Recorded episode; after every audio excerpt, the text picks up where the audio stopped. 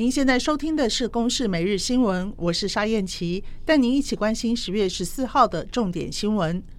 由于连日豪雨，部分地区道路坍塌，加上土石流警戒，花莲以及台东部分地区今天停止上班上课，分别为花莲县卓溪乡卓溪国小今天照常上班，停止上课；瑞穗乡奇美村今天停止上班上课。台东县长滨乡延平乡今天停止上班上课，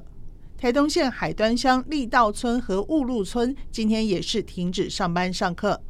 高雄市盐埕区城中城大楼今天凌晨发生大火，火舌从一楼一路向上窜烧。高雄市消防局凌晨两点五十四分接获报案。出动七十二车、一百四十五人前往灌救，现场从一楼起火，顺势向上闷烧，整栋大楼都被浓烟掩盖，甚至不时传出住户惨叫呼救声。屋龄四十年的高雄市盐埕区城中城社区，民国七十年完工，从七楼到十一楼住了上百户的住户。立委陈柏惟的罢免案即将在下周六投票。昨天晚间举行公办电视说明会，领衔人杨文元强攻中火停机一天跳票以及护航莱猪，立院执行成立内交部、开放港人当兵等议题。陈柏惟对于质疑表示无法接受。他坦言没有兑现中火关场一天，但是不能否认他努力改善空屋。而陈柏惟也从昨天开始展开一百小时徒步走遍选区的活动，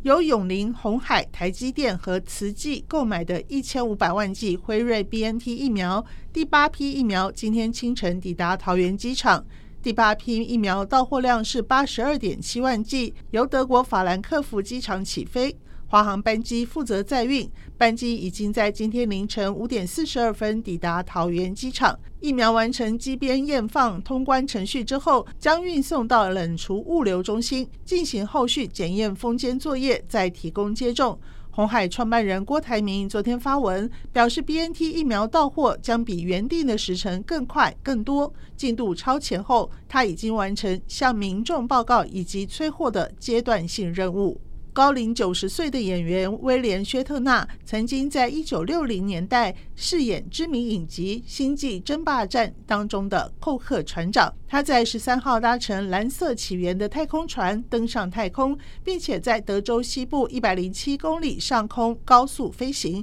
经过十分钟的航行，太空船平安返回地球。薛特纳也成为史上最年长的太空人。以上由公视新闻制作，谢谢您的收听。